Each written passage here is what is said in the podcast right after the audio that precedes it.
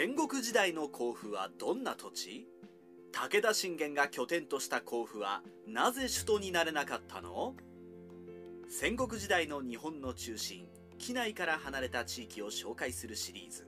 今回は甲府を紹介します。甲斐源氏武田氏が主に支配し武田信玄が拠点とした甲府。武田氏の拠点としてまた滅亡後の甲府について都市としての戦国時代の甲府の状況を解説します。戦国時代における甲府の人口。最初に年代別の甲府の人口を紹介します。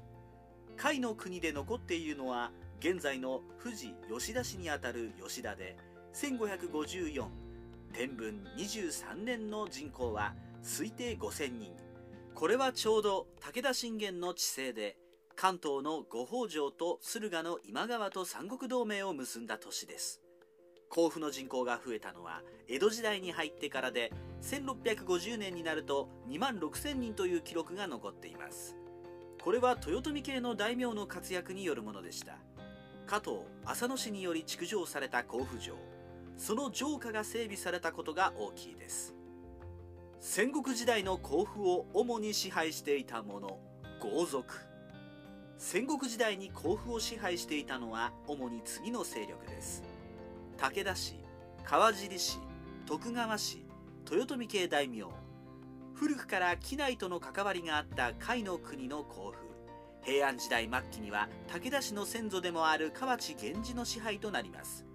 彼らは甲斐源氏を名乗り鎌倉の守護室町の守護大名として支配していました。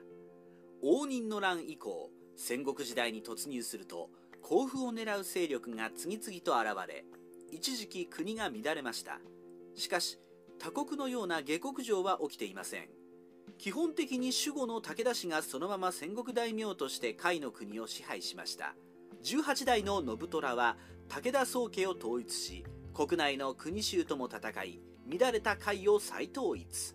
1519年甲府を拠点としつつじヶ崎館を建てました。ここでは信虎の子晴信。信玄の勢力拡大の拠点となりさらに勢力を拡大しました。そして晴信の子勝頼の時代まで続きます。長篠の合戦で織田徳川連合軍に敗れた武田勢は急速に勢力を奪われます。そして1582年になって滅亡。甲府は織田信長の命により川尻秀隆が支配します。ところが同じ年の6月に本能寺の変が勃発すると甲斐の国に一揆が起こりその影響で秀隆は死亡。守護不在の状況に真っ先に進出したのが当時近江の浜松を拠点としていた徳川家康です。同様に甲斐の国を狙っていた呉北条氏と戦いました。和睦の後に正式に家康の領土となります。そこでは家康のもと武田信玄ともつながりのある穴山勝千代が継ぎます。やがて小田原の北条を滅ぼし天下を統一した豊臣秀吉の命により家康が関東に入宝されるとこの後豊臣系の大名羽柴秀勝加藤光康浅野長政らが交互に甲府入りし甲府城が築城されました。関ヶ原の合戦の後甲府は徳川系の審判大名や柳沢氏が入ります。応仁の乱から家康の天下統一までに駿府で何が起きていたか。応仁の乱の前から徳川家康が天下を支配するまでの間に甲府で起きた主な出来事です。1河内源氏の流れを組む武田氏が守護として支配。2甲斐守護。武田信光が上杉全州の乱の関係で自害。3甲斐の黒人辺見氏が鎌倉久保の支持を得て台頭。4影響の乱で鎌倉府が衰退すると信光の長男信繁が幕府の支援で甲斐に入る。5武田信正が守護代の跡部氏を排斥。6武田信虎が武田宗家と甲斐の国内を統一。7信虎が甲府につつじヶ崎館を建設。8武田信玄の時代には信濃侵攻や上杉今川らと対峙する際の拠点として甲府が繁栄。9武田勝頼は長篠の合戦で織田徳川軍に敗れて衰退しやがて天目山にて滅亡。10武田の後を織田家臣川尻秀隆が入る。本能寺の変の直後に一騎で死亡。11守護不在の甲斐の国を徳川家康が制圧。後北条氏との間での領土争いが起こる。天正神護の乱。12家康配下で武田信玄の外孫穴山勝千代が入る。13家康が関東に入宝される。14豊臣系の大名が交互に入り甲府城が築城され城下が整備される。15江戸時代初期は徳川審判による支配が中心となる。なぜ甲府は首都になれなかったのか。甲府に首都機能が移る可能性は非常に低いと考えられます。仮に信玄が途中で死ぬことなく信長と互角で戦ったら三方ヶ原で徳川家康をものともしなかった力をもってすれば信長を倒して天下を取った可能性はあります。たとえそうだとしても家康の作った江戸と違い山に囲まれているので交通の便が悪く甲府は首都に変わる可能性が低いと考えられます。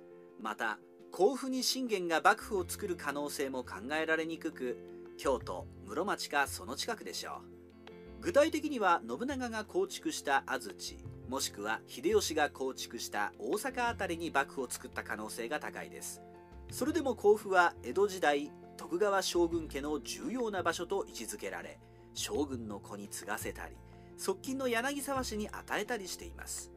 また甲州街道で江戸と通じており人口も戦国時代よりも数倍増えているので武田幕府ができたら準首都のようなポジションになっていた可能性はあります。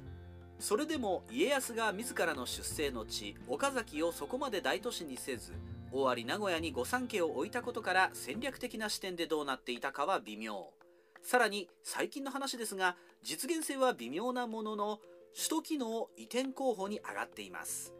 特に甲府のある辺りはリニア中央新幹線が通ることが決定。将来的に首都機能を持つ町に変わる可能性は残されています。甲府の経済面について甲府の経済を語る時には信玄の時代を忘れるわけにはいきません。甲斐源氏の末裔として代々支配していた武田氏は父信虎の時代から一国支配するようになります。永正16年1519年に古府中につつじヶ崎館を信虎が築いてからはその周辺に家臣団を集中させます。これにより新たに武田城下町が形成されました。信虎の後を継いだ信玄はここを拠点として勢力を拡大していきます。その中で信玄は治水や金山開発を積極的に行い経済力を上げて強大な武田騎馬軍団を牽引しました。信玄の治水事業は信玄包と呼ばれるものを構築。これは現代も残っている包みです。通常堤防は直線1本で川からの洪水を守りますが信玄包は何本もの堤防を重ねながら川を取り込んだため洪水被害が緩和され生産力がアップしました。もう一つは金山開発です。信玄のもとには金山州という組織があり甲府から見て東北の秩父方面に位置する黒川金山の経営発掘を行いました。これで経済力そして武田騎馬隊へ軍資金につながります。また戦が始まると金山州も参戦。金山運営で培われた掘削や土木の技術知識が城攻めで有効に働きます。そのため信玄から特別に褒美をもらうほど活躍しました。地震や津波などの自然災害について。甲府の自然災害ですが戦国時代に致命的な被害の報告はありません。南海トラフと呼ばれている明王地震や天正大地震も甲斐の国は幸いなことに被災地からずれています。山に囲まれているので津波も全く影響ありません。戦国よりも後江戸時代の記録で1854年に起こった地震の記録が残っているのみ。また甲府の近くには富士山があります。そこでこちらの噴火の記録を確認しました。しかし800年の延暦大噴火864年の上岸大噴火の次は1707年の宝永大噴火まで噴火の記録がありません。結果的に戦国時代に富士山の噴火による影響はありませんでした。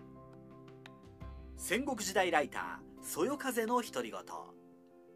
甲府は戦国時代に代々武田氏が治めており信玄の時代が最盛期でした。この勝頼の時代長篠の合戦の後に衰退。滅亡後は徳川領となりさらに豊臣系大名が支配していきます。その間に甲府には新たな城と城下町が形成されました。また江戸時代には重要拠点として徳川家の審判たちが支配することの多かった甲府は戦国時代よりも発展しています。